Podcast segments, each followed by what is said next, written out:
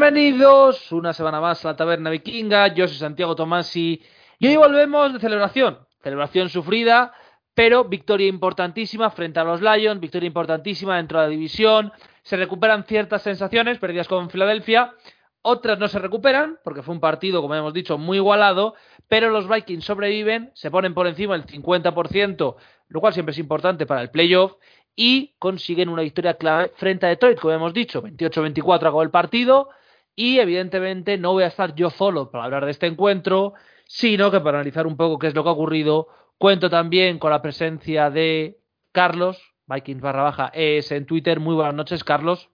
Hola, buenas noches. Y también con Zasca, como siempre. Muy buenas noches, Zasca.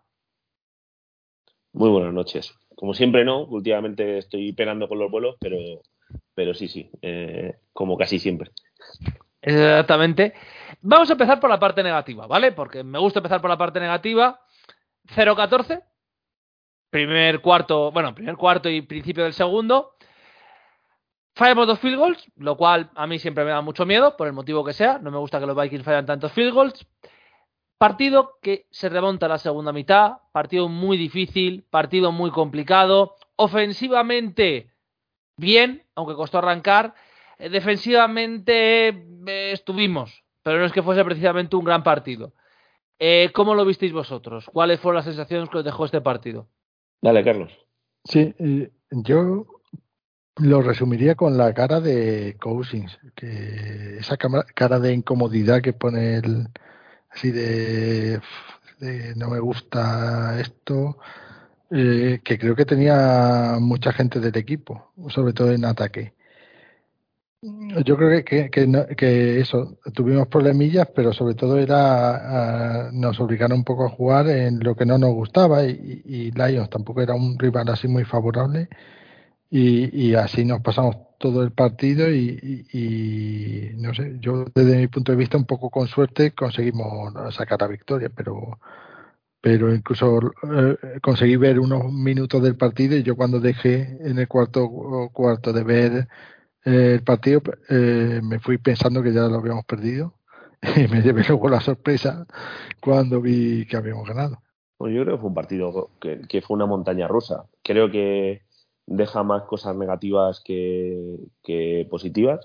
Creo que la, bueno, miento, perdón, queda una cosa positiva, que es la más importante, que es la victoria pero luego si hacemos la lectura viendo un poco eh, el equipo para, eh, para el futuro y tal, ahí sí que creo que hay más lecturas negativas que positivas. yo la sensación que me quedó es que el partido lo perdió Lions más que, que lo ganó Minnesota. Pero este tipo de partidos los vas a tener en todas las temporadas y la diferencia entre los equipos que están en playoffs los equipos buenos de los malos es que al final caen caen de su lado, que es lo que no nos pasó el año pasado el año pasado con Ciber. Y en cuanto a las cosas positivas y negativas, si queréis, pues cuando vayamos ir viendo un poquito por el ataque, la defensa y tal, lo, vamos comentando, pero, pero creo que, mm, que dentro de los momentos un poco mejores y los peores, yo al final me quedo un poco más preocupado que, que, mm, que satisfecho, positivo. En ese sentido, pues lo de siempre, ni éramos tan buenos como contra Packers ni tan malos como contra Filadelfia. Esto probablemente se parezca más a la realidad del equipo pero yo esperaría que, que, tiene, vamos, que tiene que mejorar por, por, ajustes y por, y por talento en posiciones claves. Y aquí es donde viene la pregunta. ¿Qué es de momento lo que más os ha decepcionado de precisamente el talento que tenemos? Abro yo la veda. A mí esta semana personalmente me decepcionó que no vi bien a Jefferson. Cousins no es que hiciera su mejor partido, vale pero Jefferson no le vi conseguir separación. Eh... En ese sentido, Santi, yo. Si quieres, perdona, soy muy breve, Carlos, y, lo, y lo, miras tú y, seguro que puedes dar también algo más de, información. Yo simplemente creo que lo, que lo que pasó es que hicieron un muy buen planteamiento para defender a Jefferson. Con, con, dobles coberturas o, y, y um, destinando más recursos para defenderlo, lo cual impidió eso, siendo muy físicos, que derivó en un montón de, de penalizaciones, pero eso permitió que, eh, que Zilen y, y, al final del partido, incluso también Osborne, en jugadas más rotas, podían, podían producir más.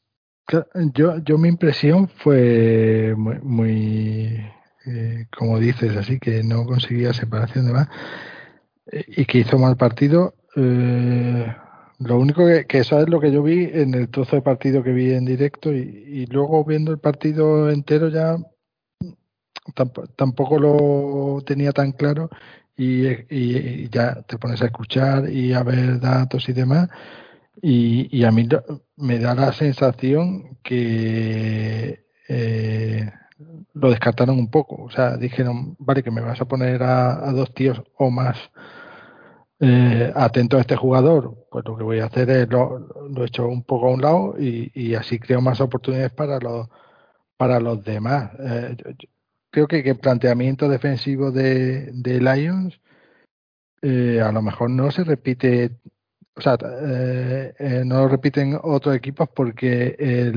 dedicaron de excesivos recursos para, para pararlo.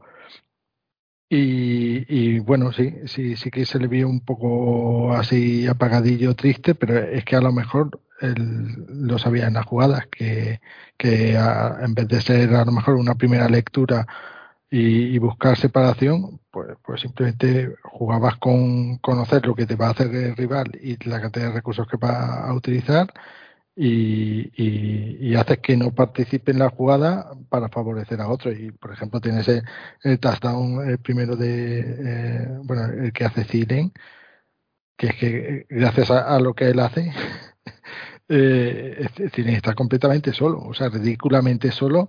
Incluso en esa jugada no es que estuviese Steven solo, también me parece que Moon o uno de los Titan iba a estar solo también. O sea, consigue tener a dos pases fáciles en, en, la red zone gracias a, usar a, a, Jefferson para distraer a, al rival. Y, y, y, me pareció que. Eh, o sea, que, que, ahí eh, eh, se inclinó un poquito la, la balanza.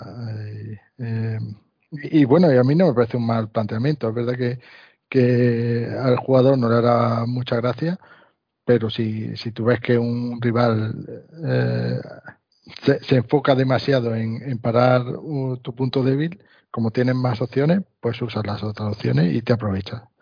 No, y, además lo que está lo que estaba comentando, que no, no tengo el número aquí, no sé si lo puedo mirar en un segundo, pero eh, las penalizaciones de la secundaria de, de Lions al final acabaron siendo un factor regalando yardas y, y primeros downs. No, es que, eh, es que el, el, el, cornerback, que no va a pronunciar su nombre porque me voy a equivocar de Lions. El 24. A Zilen le pegó una paliza a Zilen que era cada vez que venía un balón a Zilen, golpe. Cada vez que venía un balón a Zimmer, golpe. Cada vez que venía un balón a Zimmer, golpe. Eh, fue apoteósico para mal, sinceramente. Es sí, decir, sí. el último cuarto nos da como 50 yardas él solo dando golpes. Eh, es que solo le pitaron 6, pero, pero ese chico seguro que llegó a las no sé cuántos drive le defendió, pero prácticamente todos. O sea, yo, esp yo, espero que Zilen al menos le, le invitara a una cena, porque la verdad es que hubo mucho contacto, ¿eh? No, no, lo, el tío es un cachondo además, ¿eh? Después del partido dijo en declaraciones que, que había admitido que, que no eran faltas ni demás y que, y que era exagerado. Digo, pero vamos a ver, si hubiese tenido una, una escopeta te pega dos tiros. Eh, hay, un par, guay. hay un par encima. Hay, hay una que, bueno, vale, hay una que puedo comprar que no. Pero es que hay un par que literalmente es que le mueve entero que tú dices, a ver, puedes decir que ibas a por el balón, pero literalmente no puedes mover a un jugador por completo de un lado a lado. Entonces, es difícil que me convenzas de que eso no era falta. Es pero es bueno. Como tiene que ser, en bocazas. Sí, no, sí, la verdad es que sí. Me recordó los mejores momentos de Trey Waynes, ¿eh? también te digo. Sí, trabajando la falta en cada jugada. Tasca, ¿qué ibas a decir? No, estaba, mirando, estaba mirando, no, el, el dato. Fueron, en, no, no, me, no me lo puedo desglosar aquí por, por eh, secundaria o, o defensive line, eh, pero en total fueron 7 eh, siete infracciones, 59 yardas. Eh, sí, sí, 6 de, del 24, ¿eh? te lo digo yo que los tengo. Dios mío. O sea, seis, Dios o sea, mío. tú recuerdas un corner que tenga 6 penalizaciones pitadas. Es que claro, lo normal es que hagas 6 penalizaciones porque llega un punto donde ya se te van y las agarras.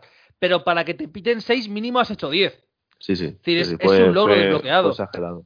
Yo en el ataque eh, me, voy con una sensación extraña con Cousins. No sé cómo lo visteis vosotros. Yo, mm, dentro de, o sea, la, montaña rusa que son la temporada de Cousins habitualmente con Vikings, creo que lo tuvimos dentro del mismo partido. Está, eh, hubo ratos muy malos, hubo otros que empezó a jugar mejor. Eh, impreciso, que, que, es raro en Kirk, que normalmente se le pueden achacar muchas cosas, que no tiene, no, da presión, eh, que como dice Taco, que es un pecho frío a veces, tal, pero normalmente es un cuadro bastante preciso. En este partido, balones con muchísimo, que se, que se le fueron muchísimo. Recuerdo uno a Osborne eh, que se le va lejísimo, altísimo. Luego en el postpartido comentó que en el, en el touchdown final de, de Osborne, que se, cuando salió el balón de la mano, que no sabía si le iba a ir, se le, le había quedado corto o pasado. Me quedé una sensación extrañísima con, del partido de Cousins. Eh, eh yo lo, que he escuchado, así que más me cuadra, es eh, le, están cambiando el juego y, y está, no está cómodo. Y, claro, tú cuando ya, con esa cierta edad que tiene, eh, los cambios pues los llevas a regular y te quedan más inseguridad, más dificultad. Entonces, eh, si es que se le ven los gestos, que, en general no está cómodo, incluso que, ve presión donde no la hay. O sea, eh, le pasó mucho con, con Filadelfia, mucho que se, eh, se precipitó y, aquí yo también le, notaba viendo durante el partido como que lo habían presionado muchísimo y luego ver la lista de presiones y son más o menos la, son idénticas a las que hicimos nosotros y que nos da la impresión contraria de haber presionado de haber presionado poco eh, yo espero que, según pase la temporada se empiece a sentir más cómodo y, controle más todo. Y, también es un tío que, que, no es muy rápido de procesado mental. O sea, para este nivel es la leche, pero que, que entre los quarterbacks no es tan rápida, entonces eh, debe ser también un poco lento de aprendizaje y que, y que según pasen la jornada eh, vaya, vaya mejor. Pero sí, eh, se puede decir que hasta ahora es la peor temporada en Vikings en lo que llevamos.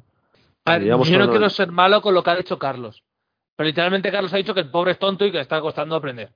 De forma más elegante, pero ya era no, bueno, la yo, gratuita que tenía que hacer. Ha dicho, o sea, yo también soy así lento de aprendizaje. No, no, no, yo, decir. yo, por ejemplo, también soy lento de aprendizaje, pero una vez que aprendo, soy muy rápido usando los conceptos. Pues yo creo que a él le pasa, le pasa un poco igual, que es muy estructurado, muy cuadriculado, y, a la hora de, estructurar eso en, el cerebro, pues se tarda, se tarda. Y aparte que, no es ya tan joven y entonces se es un poco más lento aprendiendo. Ya entiendo por qué no nos han dado acreditaciones para...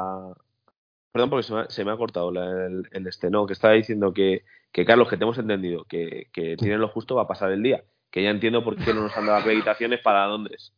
Es que, es que, de verdad es que sabía que alguien iba a soltar la faltada más grande. Es que es imposible. Ahora, en serio, yo estoy muy de acuerdo con lo de que a Cousins este año le está costando más, pero no le está costando más en el sentido de eh, qué malo es, hay que echarle tal, es que a mí no me gusta. Pero sí que es cierto que le hemos visto que en ciertas jugadas está más perdido. ¿Y por qué decimos que está más perdido? Porque la línea está jugando mejor. Claro, entonces está teniendo más tiempo en pocket, está teniendo más opción de poder leer del todo y le hemos visto que le ha costado. Yo estoy bastante de acuerdo con lo que comenta Carlos de que seguramente el cambio de sistema, el tener un nuevo coordinador ofensivo, el cómo funcionan sus nuevos receptores, aunque a Thielen y a Jefferson ya les conozca, les está, le está afectando. No es un drama, no está mal, pero me deja esas sensaciones encontradas que comenta Zasca. Ni es el mejor cubi del mundo, ni es el peor, que ya lo pasaba antes, pero dentro del partido tiene drives que parece que desde el banquillo ha salido totalmente enchufado y tiene drives donde parece que está perdido en el campo. Y es raro en un jugador como Cousins. Pero bueno. Y, os hago una pregunta relacionada con esto. Porque claro, en Vikings, corregidme si me equivoco, pero desde que entró Cousins, no hemos tenido dos años seguidos del mismo eh, coordinador ofensivo. Bueno, desde que llegó Zimmer se nos cargaban los coordinadores ofensivos cada año. Por eso digo, o sea, Cousin no ha vivido dos años seguidos con el mismo coordinador ofensivo. Por muy parecido que sea eh, Kubiak de su hijo, o lo que, en cualquier caso, no ha tenido dos coordinadores ofensivos seguidos, el mismo.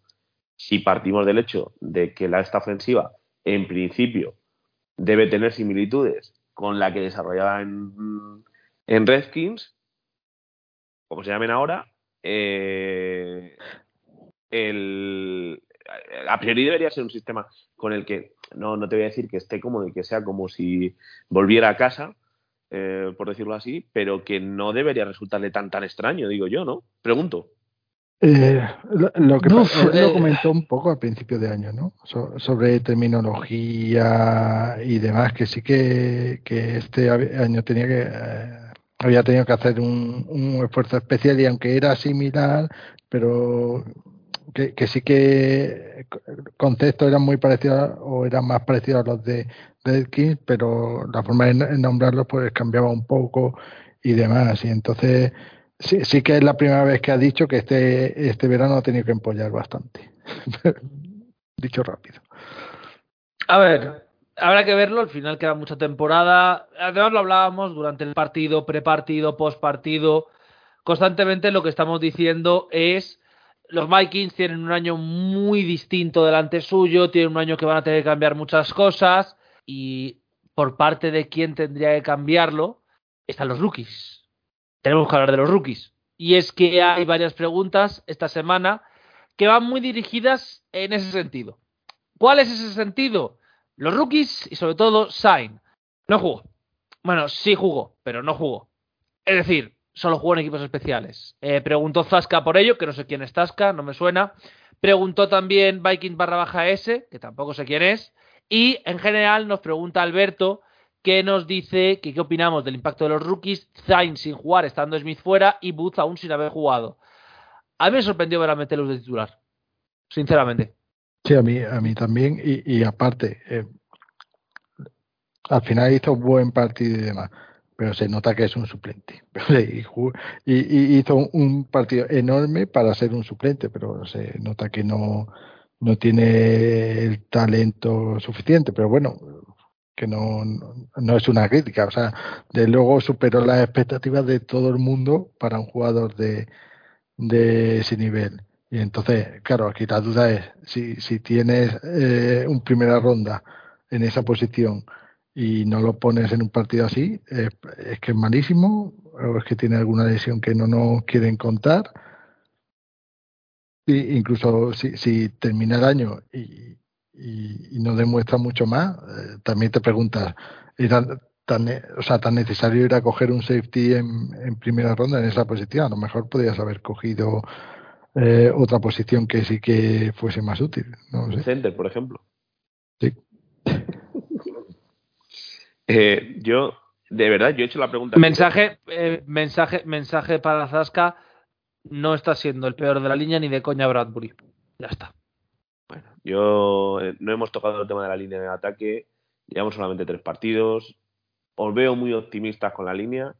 Yo ahora mismo todavía no tengo evidencia de que de que se haya mejorado mucho respecto al año pasado. Pero ojalá, Hombre, a ver, Zasca, vamos a ser vamos a ser positivos por hacer nuestra vida. Por lo menos no era la enorme mierda que era el año pasado, la semana 3.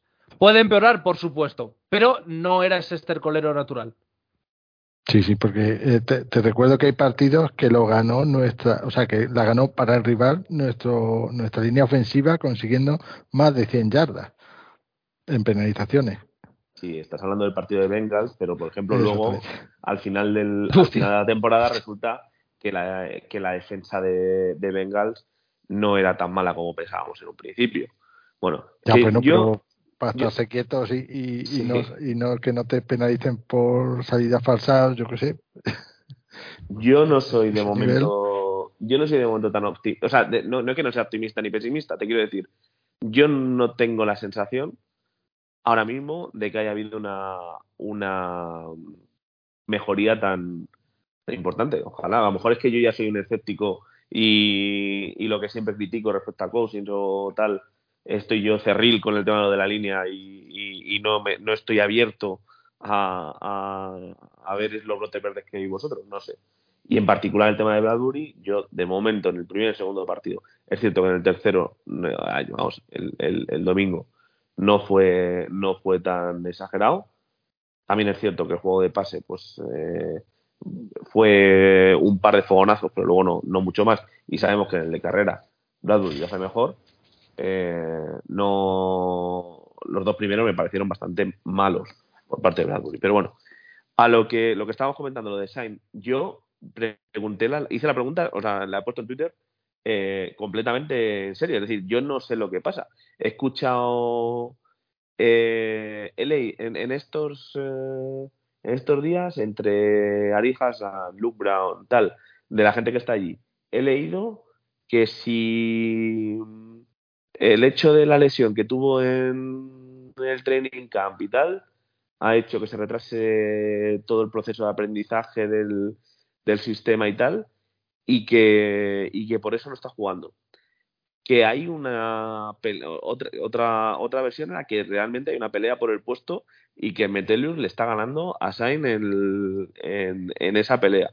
Mm, luego también veía las crónicas en el training camp y todo el mundo decía que, que se veía que Sain era bastante, bastante superior a, a Metelius, o como se pronuncie. Eh, por, vamos, en general lo que decían es que Sainz le faltaba todavía un punto físico, pero que tenía mucho más IQ y sabía leer muchísimo mejor el, el fútbol que el Metelus, que estaba un poco mejor, pero que cometía más errores. Físicamente estaba mejor, pero le veías que cometía más errores. No sé lo que pasa. No se entiende muy bien que no le den ningún, ningún snap. Y al final lo que pasa con este tipo de cosas es que se generan, se va generando bola lo cual no creo que sea bueno ni para el chaval ni para ni para el equipo pero bueno no no, no lo entiendo. O sea lo he preguntado genuinamente sin, sin saber la respuesta. Claro yo creo que no lo sabe nadie y, y que se están comportando un poco como cuando estaba Zimmer que hay hay mucho secretismo en ciertas cosas que, que crean más problemas que solventan y, y no sé, eh, o sea, yo, o sea, si, si al menos tampoco lo pusieran en equipos especiales, pues solo te quedaría, o sea, lo más lógico pensar sería que es un problema físico, pero vas a arreglar, a arriesgar a una persona en equipos especiales, que al final tienes que correr ahí y chocar y no sé qué. Eh, o sea, que, que es más, bastante físico y no lo va a poner en el campo, pues es que lo más lógico es que es malo. O sea, o, que no juega bien, vamos, que, su nivel ahora es malo, pero nadie lo ha visto venir. No, o sea, simplemente es como que ha, eh, comenzado la temporada y en ese momento es cuando se ha vuelto malo. No, lo sé. A mí es que me dan sensaciones muy raras. Porque Metelus es que no sabe leer. Es que no sabía leer nunca. Entonces me sorprende que salga titular. Pero tampoco hizo mal partido, ¿eh? todo se ha dicho. No quiero meterme mucho con Metelus, que no hizo mal encuentro. Pero antes de seguir con el programa, tenemos que parar. ¿Por qué? Pues tenemos dos audios. Uno de ellos, o dos de ellos, no sé muy bien cómo definirlos, es de Taco. Hola, ¿qué tal, compañeros y, oyentes de la Taberna Vikinga? Eh, ¿Cómo estáis? Mando este audio semanal, lo que ya parece una sección, la sección Las tonterías de Taco. Nada, eh, primero, pues eh, contento por la victoria ante Lions, pero eh, es una victoria con muchos, muchísimos peros. Somos un equipo en construcción, de eso no hay ningún tipo de dudas. Y sobre todo lo referente a la defensa, creo que hubo fallos muy grandes. Y más que fallos de, jugadores, eh, creo que hubo muchos fallos de asignaciones, porque recuerdo no menos de dos o tres jugadas con eh, Amon Ran Sam Brown emparejado con, con, un linebacker. Y quizá la suerte que tuvimos es que Amon Ra estaba tocado, porque quizá la asignación con él fue así porque, porque precisamente porque estaba tocado. Pero creo que no es una buena idea, por mucho que nuestros linebackers sean buenos en cobertura, emparejarlos con un receptor que posiblemente cuando acabe la temporada, si las lesiones le respetan, sea un top 10 de la liga. Eso por un lado. Eh, después, se está comentando mucho por todos sitios que no han, no han existido ajustes eh, defensivos en, de un partido a otro o en los tiempos o después del descanso. Y la verdad es que se ve mucho déficit tanto de, play call como sí como en algunos jugadores pero pero bueno eh, principalmente para mí el problema está siendo el, el play call defensivo que no que no, no me gusta no no sé creo que no se están haciendo las cosas bien pero bueno eh, acabamos de empezar son tres partidos ya llevamos dos victorias más de las que yo esperaba entonces hay que seguir adelante y, ver que hasta dónde llegamos pero sin eh, eh, sin tener pretensiones altas, porque vuelvo a repetir que no somos un contender, que no vamos a ser un contender este año, que no hay que pedirle al equipo cotas eh, altísimas. Las cosas vienen como vienen y, ya está. Repito que creo que algunos se están excediendo en lo que quieren del equipo y el equipo da para lo que da. Pero bueno, en ataque, en ataque ya van dos partidos en que consiguen anular eh, a Justin, pero es normal. O sea, se ha enfrentado con dos eh, cornerbacks muy buenos. Slay, que tiene una experiencia tremenda, y Okuda, que si, la respeta, si las lesiones le respetan, eh, será un cornerback top 3 de la liga en pocos años porque es muy bueno, por eso salió tan alto en el, en el draft y por eso mucha gente lo quería casi casi como número uno. Eh, pero bueno, aún así creo que mm, faltan varias cosas por ajustar. Eh, no entiendo que si estás corriendo bien eh, no lo aproveches más. y eso, temas de, ajustes de, durante el partido creo que estamos un poco verdes pero normal, es un, un es nuevo, un, sistema nuevo. Y nada, yo de verdad que, que, yo quiero tener toda la paciencia del mundo con, con, el staff y con el equipo porque creo que no es nuestro año y, y solo, solo esperar que, mejoren y vayan para arriba en años venideros. Pues eso, lo de siempre. Tranquilidad y ahora pues eh, a todos los que vais a Londres, que lo paséis muy bien, que subáis muchas fotos a vuestras redes sociales, que disfrutéis del momento, eh, que bebáis todo lo posible por los que no vamos y nada, que hasta la semana que viene. Skoll. A ver, que es que ya, ya he empezado a conducir otra vez. Es que aunque sea un equipo que ha evolucionado desde el año pasado y que, ha crecido, porque evidentemente ha crecido y mucho, siguen siendo un equipo limitado, con un entrenador limitado y un quarterback muy limitadito. Pero aún así con esas, el año pasado nos dieron mucho por culo, nos ganaron un partido y esta hemos necesitado de errores suyos para poder, para poder ganarles. Y yo creo que con un poco de, sentido común en, algunas decisiones, ayer nos hubieran ganado. Entonces, claro que, claro que fueron continuando haciendo lo que les funcionaba. Si todo cuarto down menos uno, bueno, dos con el que acaba, acabamos ganando, lo iban convirtiendo, ¿por qué van a dejar de hacerlo? Si no éramos capaces de pararlo. Yo entiendo que lo hicieran que algunos de que podían haber tirado el, el field goal. La verdad es que si tiran el field goal, se ponen a 6 y nos obligan a ir por narices a por el touchdown. Cosa que yo valoro mucho que O'Connell fuera valiente y, fuera por el touchdown en vez de, a por el empate. Luego también, lo que pasa que lo que a mí me escama es que tenemos la pelota con casi 4 minutos y dos tiempos muertos y nos precipitamos. Pases largos, pases eh, el drive que de la falta a Thielen que no pitan, es verdad, hay una falta a Thielen que no pitan, que debería ser primer dan automático, pero es que no entiendo si no, no, no, no ha estado funcionando, ¿por qué buscas el largo? Si la carrera te está funcionando, tienes tiempo para recorrerte el espacio suficiente del campo para llegar a field goal range. Y como te sobra tiempo, después, después prueba a mirar a, ir a la Enson. Pero no entiendo ese planteamiento de intentar llegar con casi cuatro minutos y dos tiempos muertos, de intentar llegar a la Enson ya. Si te quedan dos tiempos muertos en el 2 minute warning, tío, no, no, lo entiendo. Luego sí, claro, luego ya cuando te ves con, con un minuto diez sin tiempos muertos, pues hay que sacar los huevos de la cesta y hay que, vale, pero en el drive anterior, que es que yo pensaba que ahí se iba el partido, no entiendo esa precipitación de buscar la, la de forma tan rápida. Y escuchada la opinión, os tengo que volver a preguntar un poco más a nivel eh, táctico, táctico, táctico técnico sería, porque eh, nos hace una pregunta Jesús. La pregunta es difícil, es enrevesada, es complicada de entender. ¿Por qué?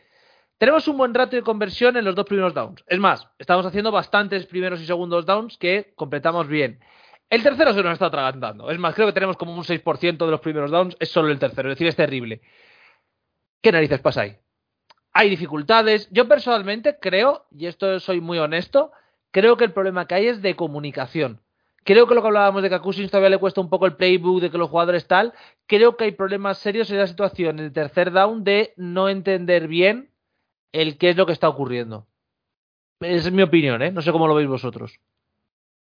Yo en este partido es que, eh, eh, al menos en los minutos que más he visto, lo que me extrañaba un mogollón lo fácil que era correr con, con Cook y, hacer ciertas jugadas. Era, o sea, es, que le dabas el balón y, no, nadie lo tocaba en, en tres o cuatro yardas después de la línea de scrimmage. O sea, rarísimo y, y se conseguían muchísimos primeros downs con carrera o, pases muy sencillos.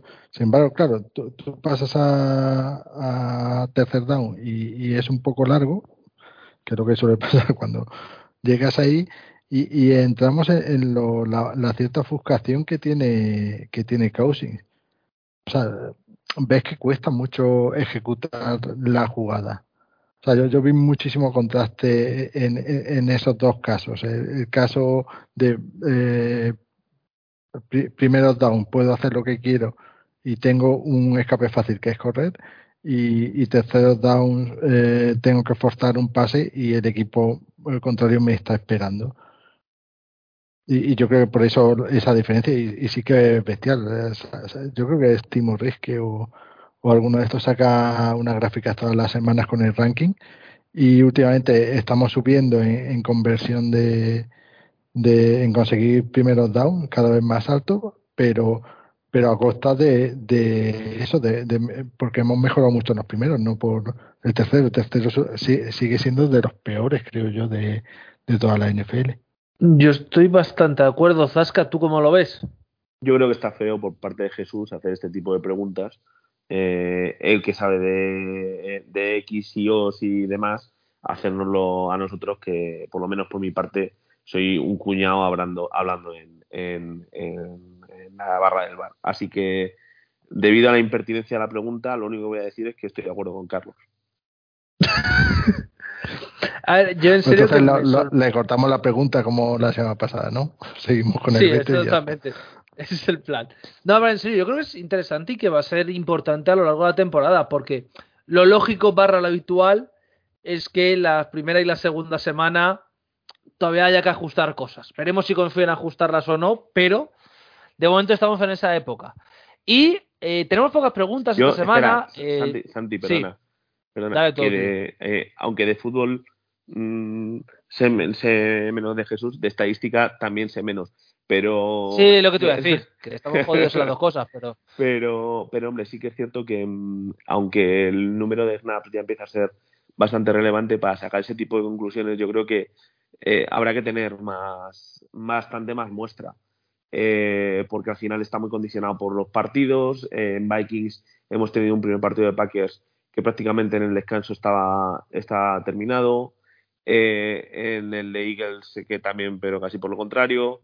Entonces, em, bueno, vamos a ver si esa diferencia tan tan grande se mantiene suben dos terceros o bajan los primeros y segundos. Pero, pero sí que efectivamente es un dato, es un dato bastante interesante y a ver, a ver cómo evoluciona.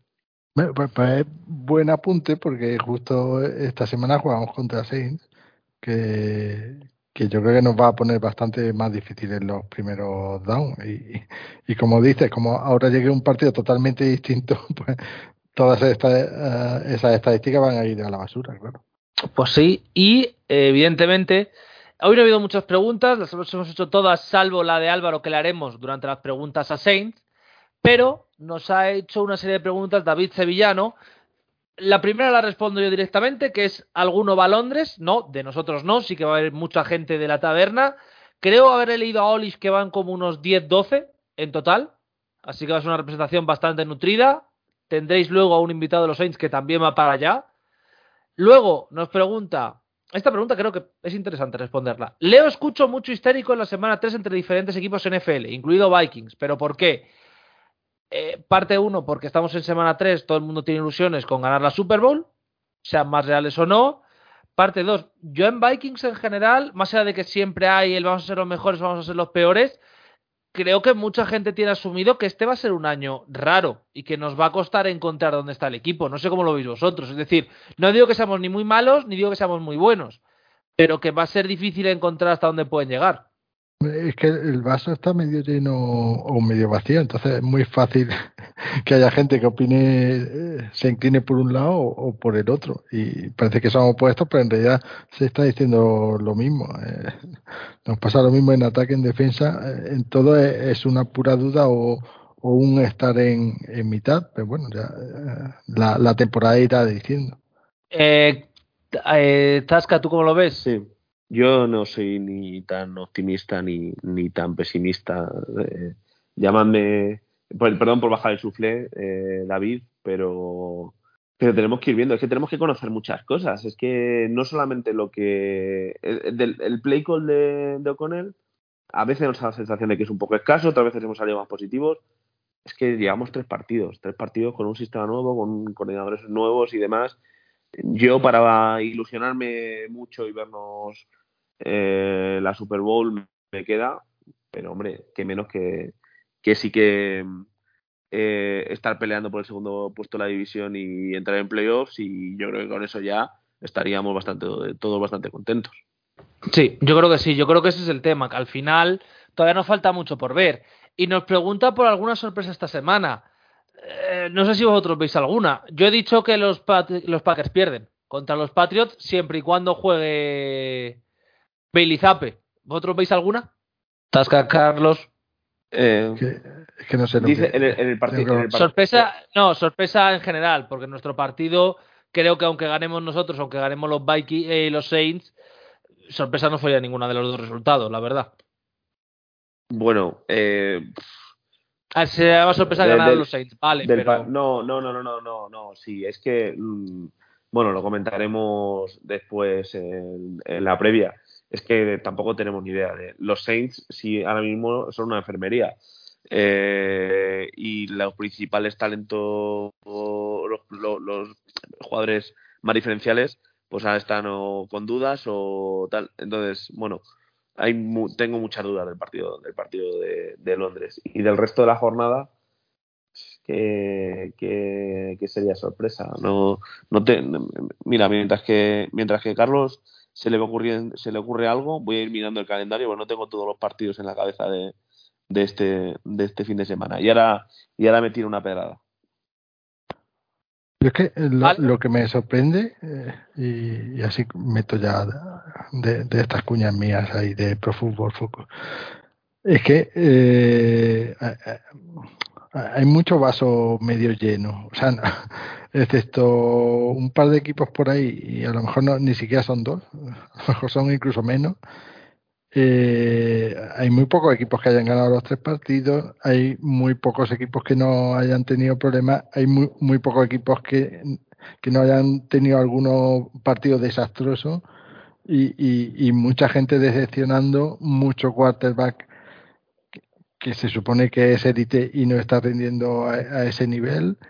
eh, es, es, como y bueno y, y, si llevamos y tal vez llevando al extremo está Vikings o sea yo estoy mirando uh, por ejemplo los grades que, que, ponen al equipo en casi todo o sea y somos un 7 en todo o sea no, no, no, recuerdo que nos hubiese pasado nunca eso que o sea no somos un equipo muy bueno ni en ataque ni en defensa pero malo malo tampoco somos en en prácticamente nada, solo eh, tal vez en cobertura es, un poco el, punto débil. Eh. Y, y, y, tampoco es la sensación que tienes. Entonces, para mí la sorpresa es, esa, como, que hay mucho, todo el mundo está en pretemporada, no, no podría decir que está todo que no, muchas dudas eh, y, y, todo el mundo un poco por debajo de, de su nivel esperado para la temporada sí, las primeras cuatro semanas es que ya estamos en este plan de que el primer mes, todo septiembre, eh, estamos ahí. Mira, yo si queréis eh, una pedrada, está bien aquí la, el calendario y a mí no me sorprendería incluso que los Texans ganen a los Chargers. ¿Eso sería una sorpresa? Si, si se queda contento David con eso, yo, yo, si él está contento, yo estoy contento. Ah, bueno, si, si es de resultado, eh, ¿qué te parece que, que los Bears sean líderes de, división después de este fin de semana? Es que, se, es que se cruza, es que juegan contra los Giants, es que ese partido puede ser de sacarse los ojos. claro, pero es que pueden quedarse con un 3-1 con cuatro jornadas, un equipo que, que, que yo hubiese apostado a, a, que conseguían las cero victorias este año. No, pero es que, bueno, Lions, Lions sería un 2-2 bueno, es que podemos acabar esta jornada con los eh, Packers, Vikings y, y, y Bears todos con 3-1 y no sería extraño viendo los partidos que tienen. Eh, por cierto que me he equivocado y estaba diciendo, por suerte con el micrófono cerrado, que eh, no. Es decir, que no, que no era posible. Se me ha olvidado que Chicago había ganado esta semana. Sí, sí. Estaba absolutamente convencido de que no. Sí, pues sí. Es, un partido, que, primero, es un partido que, es un partido que entre todos podemos intentar olvidar. Sí, sí, la verdad es que sí. Esta semana ha habido unos cuantos partidos que personalmente quiero olvidar de mi cabeza, pero creo que hemos hecho un buen repaso esta semana. Eh, las bajas de Vikings a miércoles no las sabemos. La más dudosa es Cook ahora mismo, que tiene el hombro pichipachá y va a ir día a día. Los Vikings viajarán el viernes, por cierto, a Londres, 60 horas antes del partido, el máximo, el mínimo, perdón, de tiempo posible, porque así se lo han dicho los jugadores más veteranos al coach. Y yo creo que podemos pasar ya a la siguiente parte del programa, porque tenemos un invitado. Muy... Sí, dale, Zasca, antes de que. A, con miedo de que nos hagamos demasiado, que tampoco que, que mañana hay que madrugar, pero no hemos hablado nada de la defensiva. Ostras, es verdad. Cierto, la defensiva, a ver Buenas presiones, más la secundaria. ¿Cómo estáis viendo vosotros este equipo? Porque la secundaria tiene los mismos problemas que el año pasado, la verdad. Pues, eh, yo lo que veo es que eso, eh, que la secundaria vuelve a ser el punto de, bueno, los corners vuelven a ser el, punto débil y, y que eh, Patrick Peterson no es un desastre, pero no, no termina, de, no llega y, tiene sus varios snaps malos y, y darles sobre todo es que es que se equivoca muchísimo y, provoca jugadas fáciles. Eh, Sullivan tampoco es que lo esté haciendo nada bien y, y volvemos a tener otra otro trío de cornerback reguleros y y aunque el resto del equipo lo haga bien, si tienes una mala secundaria, pues no tienes una buena defensa. Ya está. O sea, porque, porque presiones a este, este partido cero sacks, pero presiones llegaron a 18, que está bastante bien, que un tío como Zadarius me parece que tenía 5 o 6. Y, y, encima haciéndolo bien también para, para carrera. O sea, la, la línea está bastante bien. Los, los linebackers esta jornada, hombre, eh, tuvieron algún problemilla en cobertura y demás, pero, pero bueno, algo normal, pero también es un nivel buenecillo. Pero es que la secundaria no. Uh, o sea, perdón, los cornerbacks no. Y, afecta un poco también a los, a los safety que también hay dudas. O sea, que Bainun se nota que, que es, eh, está en segundo año. Que bueno, Metelu hizo buen partido, o sea, me parece que le pusieron un 80 y algo de, de grade, que está bien, pero que, que iba todo tarde. y, y, en, algún partido nos han pintado la cara y, y no parece que haya fácil solución, porque Booth eh, no ha participado casi, Evans, pues, pues bueno, es lo que es y, no creo que, vaya a ir eh, a mejor durante, durante el año. O sea, va a ser claramente la debilidad del equipo este año. Zasca, ¿tú que eras el que más querías hablar? Yo, sí, más que nada porque además de, de, lo que ha comentado con Carlos o, relacionado con ello, eh, la sensación que tengo es que el sistema de O'Connell en ataque nos costará más o menos, pero bueno, eh, funciona más o menos, vamos a ver, vamos, con, muchas comillas, pero desde el primer día, pero en la defensa estamos teniendo un problema serio de, adoptar el, esquema de Donatel.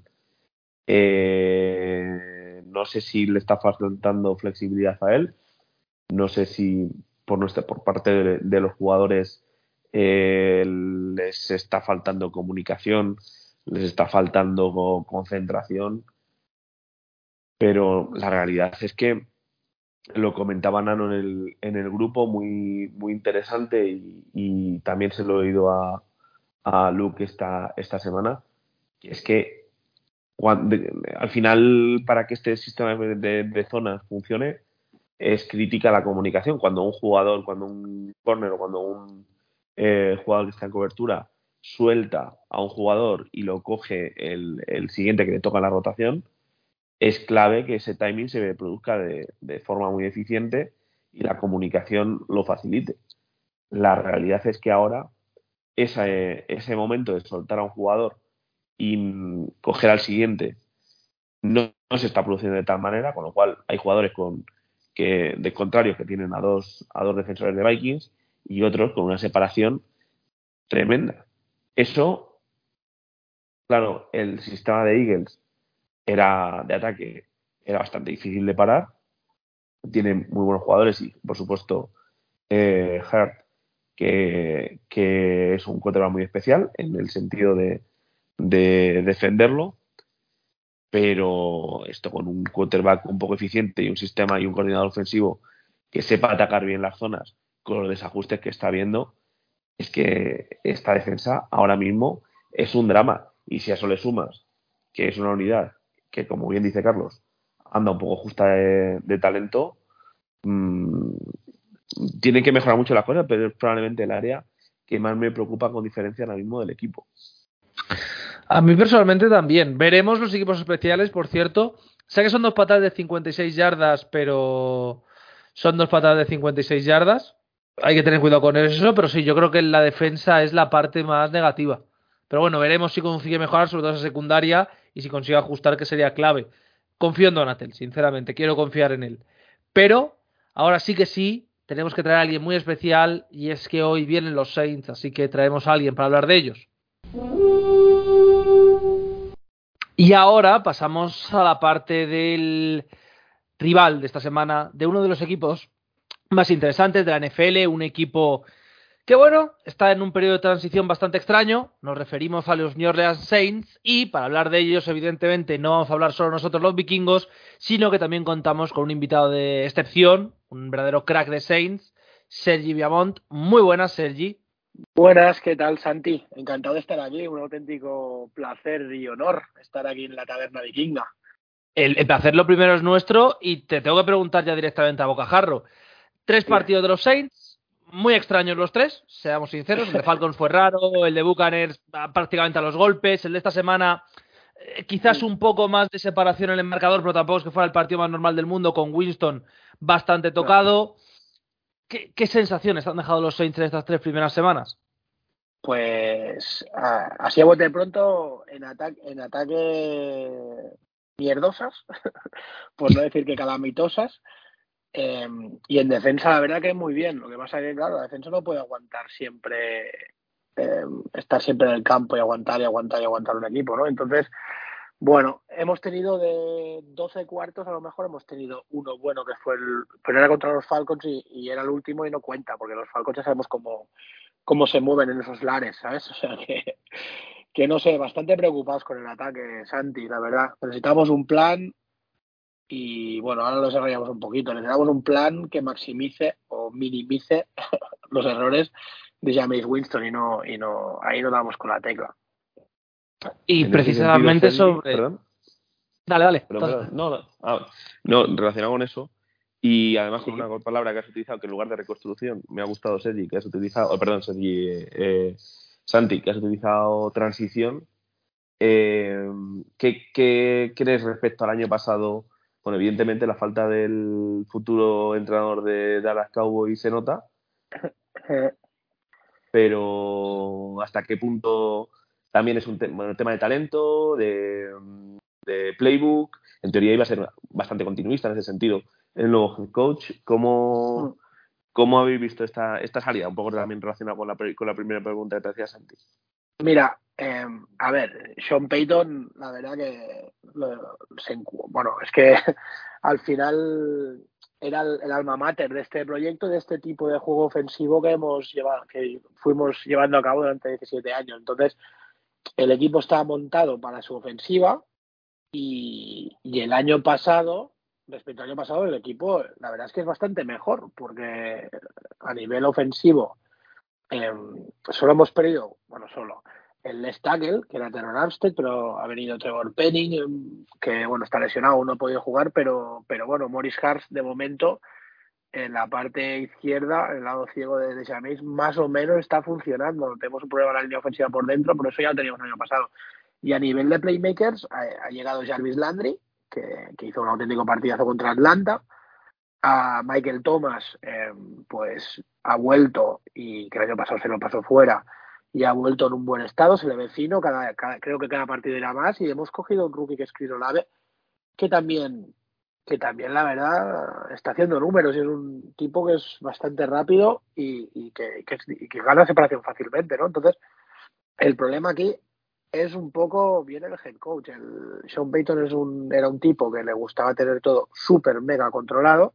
Al principio cuando llegó llaméis, eh, yo dije, ojo, cuidado que este tipo tiene sus altos y bajos a nivel mental, o sea, es un hiperventilado de la vida y, se cree mejor que nadie, ¿no? Y digo, a ver cómo lo controláis. Y Sean Payton lo tenía bastante controlado hasta la lesión el año pasado. Entonces, eh, a partir de allí, eh, este año pues ha empezado, que parecía controladito. Pete Carmichael no es Sean Payton, ni mucho menos, está trabajando con él 200 millones de años, pero no es lo mismo y, hay carencias de play call, pero carencias de play call que vienen por dos, por dos cosas, porque hay, hay jugadas que están bien cantadas, que Jaméis no las sabe identificar, sobre todo segunda y tercera lectura no, no, no la tiene.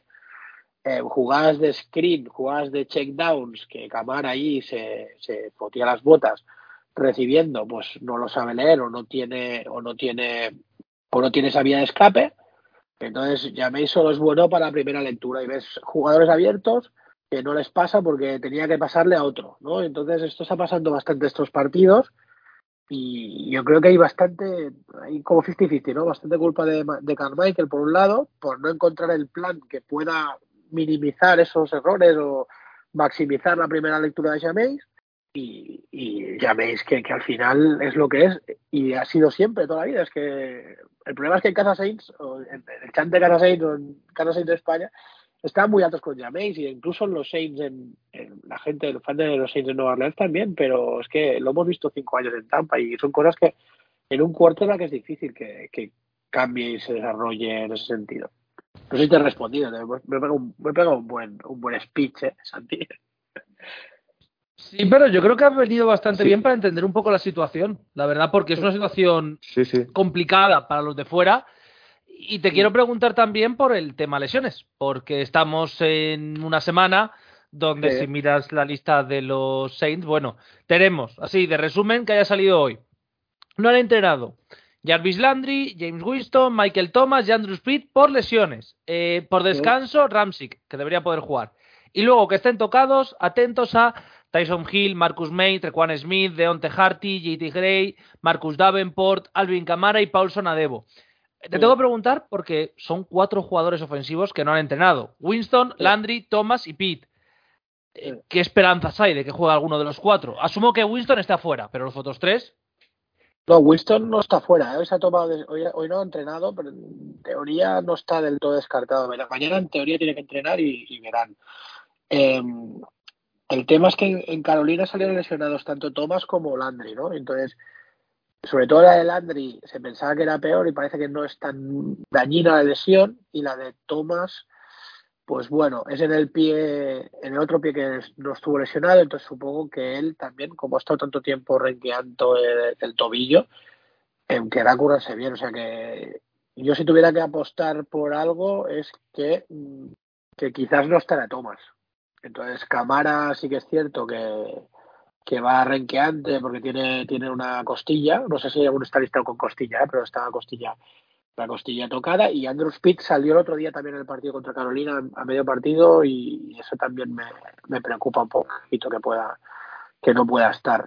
Los demás Paulson Adebo viene de lesión también debería poder recuperarse.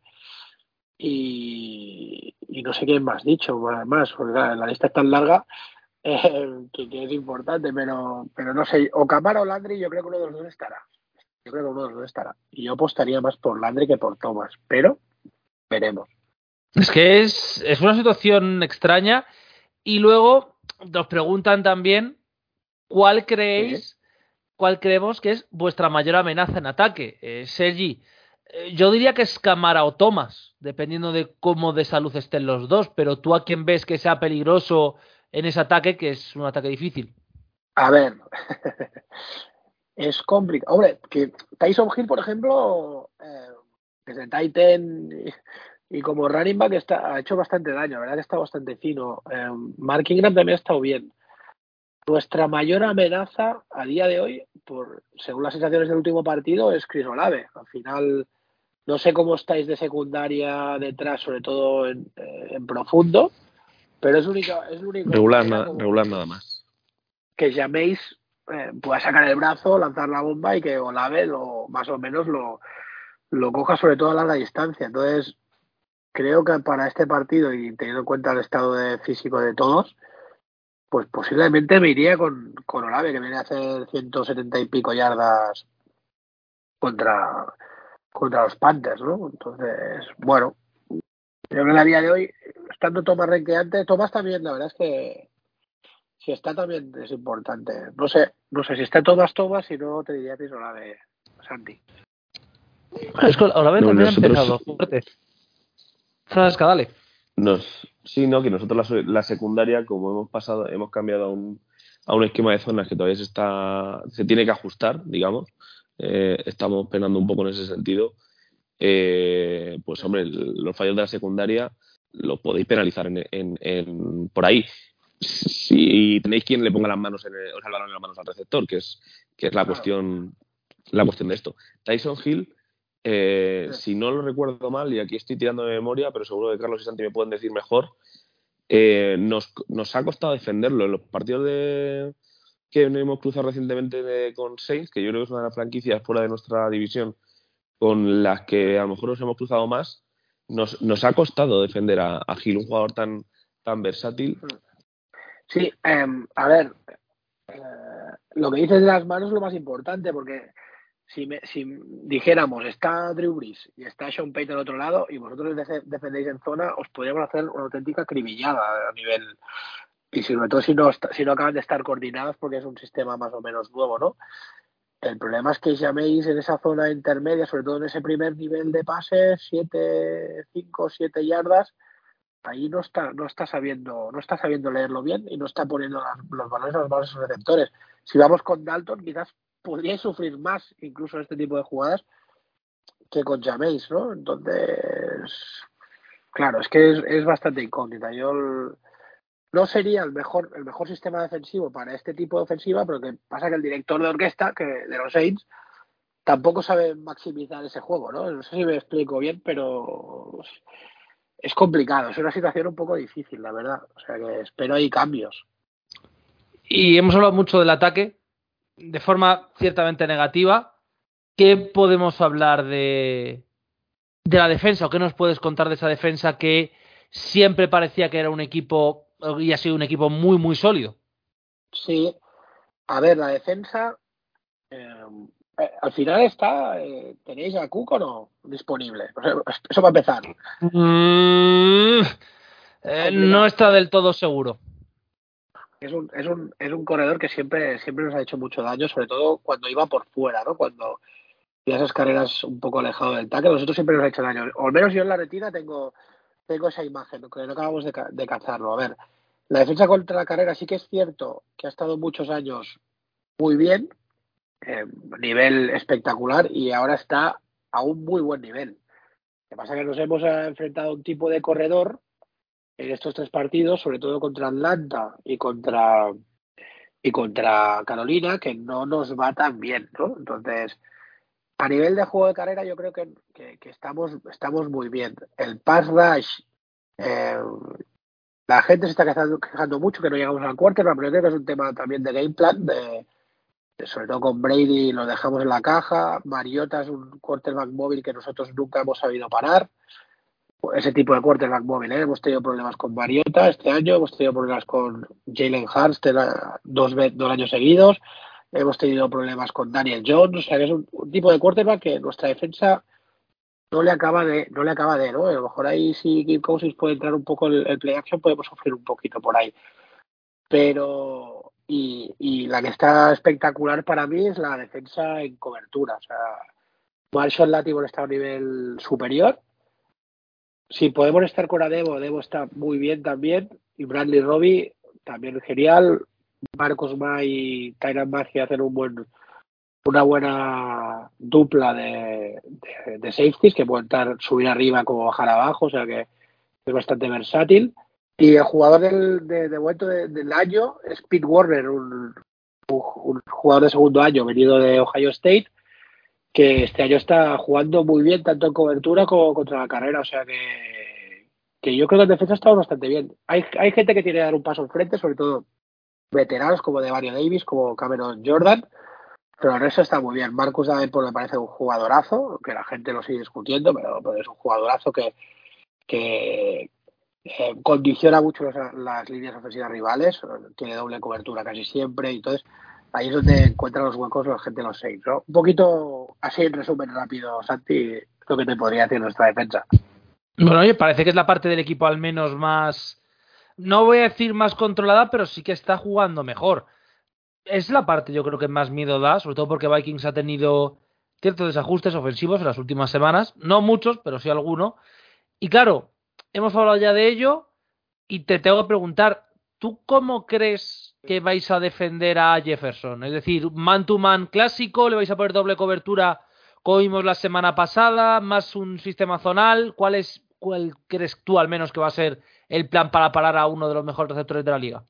No somos mucho de, hacer un, marcaje al hombre todo, todo el campo y más teniendo el Tine está bien, ¿no? Si juega, juega como siempre, ¿no? Sí, parecía que no, pero la semana pasada volvió, por suerte. Vale, pues nosotros solo ponemos un, un, un cornerback en cada en cada en cada lado si está Marshall supongo que irá al press a, a presionar ahí y, dejaron en, una isla cuando esté en el lado, normalmente Latimore está, suele defender al lado derecho, o sea, al lado izquierdo del ataque. Y, y luego pues veremos si ayuda supongo con Robbie, con el, con el slot que esté por dentro. Estamos bastante jugando en, diamante, con Bradley Robbie y con algún, con algún cornerback más por fuera. Y veremos, a ver, yo creo que, que eso, si está al lado de Latimore, se le va a dejar solo el Latimore, si está en otro lado, va a haber alguna ayuda ahí, sobre todo el safety que esté en su lado y, podría ser eh, podría ser más eh, Marcos Valle que esté más pendiente de si está en el, en el otro lado del Latibor Jefferson para que estar por ahí para, para controlarlo. Y has hecho el comentario de que ha mejorado, bueno, de que vuestra línea ofensiva no ha conseguido suficientes presiones, pero que no está jugando para nada mal. En nuestra línea ofensiva este año se está diciendo que ha mejorado mucho, ha funcionado mejor que otros años. Y te quería preguntar, porque nos hace la pregunta Olis precisamente por ese sentido, Álvaro Oliva, perdón, que es, ¿tú crees que nos podéis hacer daño de primeras o de momento parece que puede los Vikings aguantar con su línea ofensiva? Eh, A ver, yo creo que os podemos hacer daño a primeras. Si, la verdad, si, si no se controla, si no controláis ahí con, con doble cobertura Marcus Davenport, eh, os puede reventar por ese lado. Eh, también está Peyton Turner, que está jugando también por dentro, Cal Granderson, que también entra.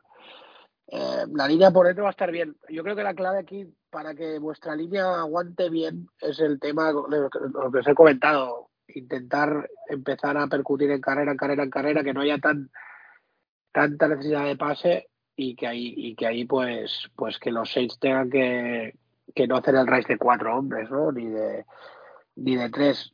Puede aguantarlo si, claro, el tema de Cook, lo que va a ser, Matison está bien, ¿no? Por eso, el, Sí, Santi. sí, sí, sí. Mattison Bueno, va a jugar seguro.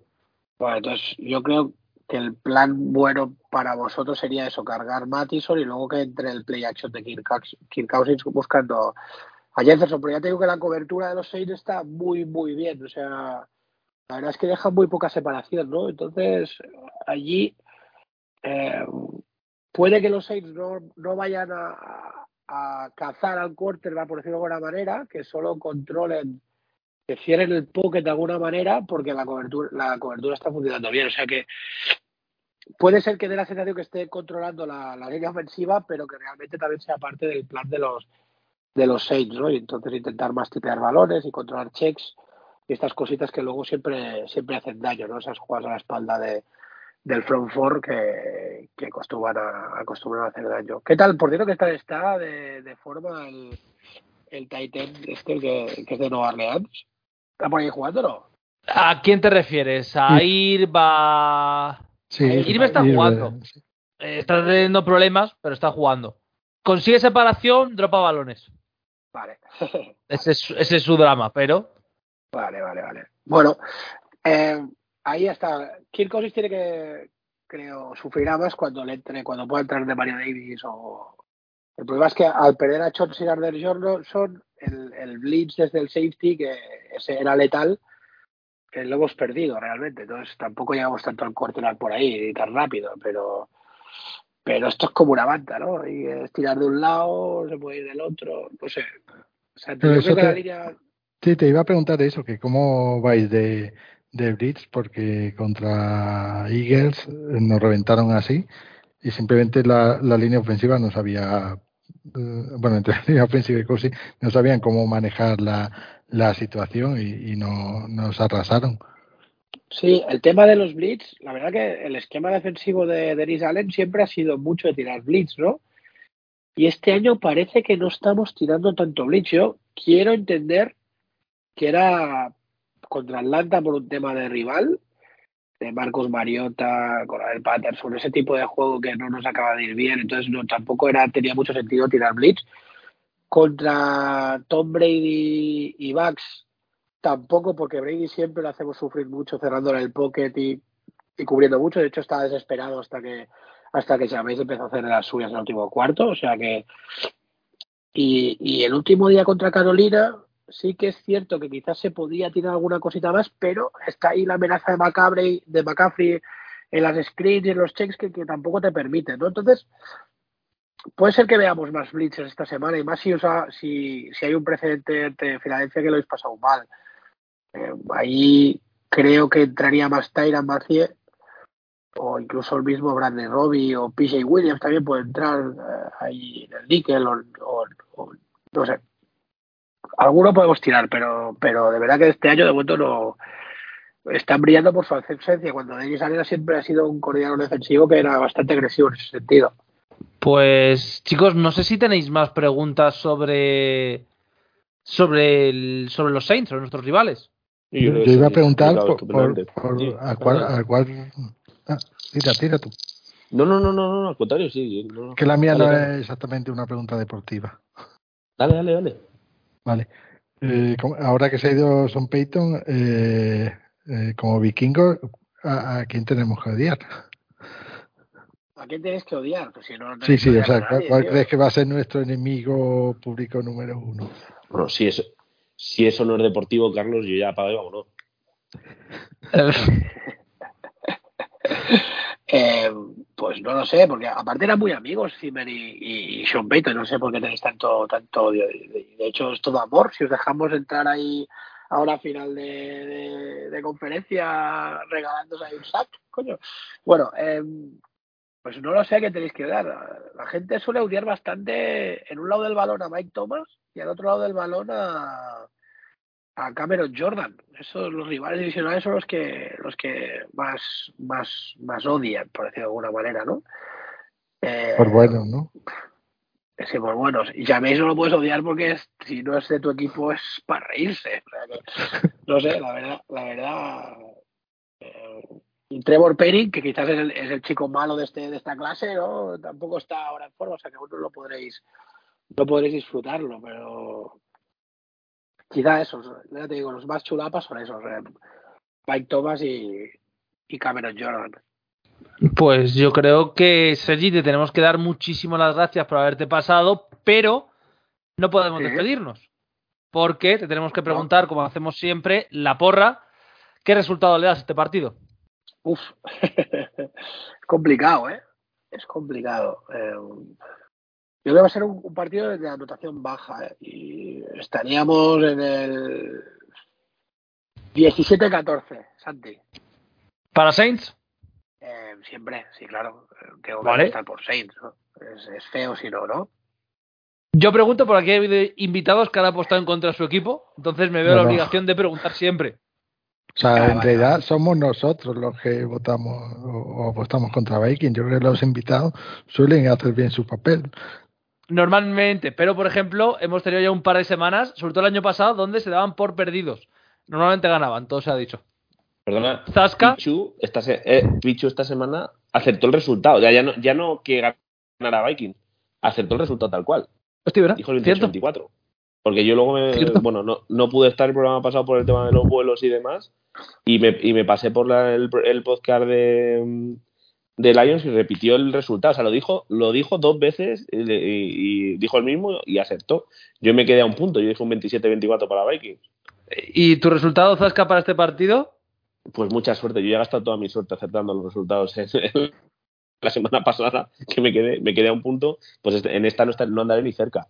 Yo eh, vi el partido contra, contra porque era el partido que, que esto Viking jugaba en el Monday Night, eh, y fue como para una cita por el dentista. O sea, puede ser un, un tema de, de ataques, no, no sé si defen, defensas ganando o, o ataque esperando, pero estoy de acuerdo con Sergio que puede ser un partido de resultado bastante, bastante bajo.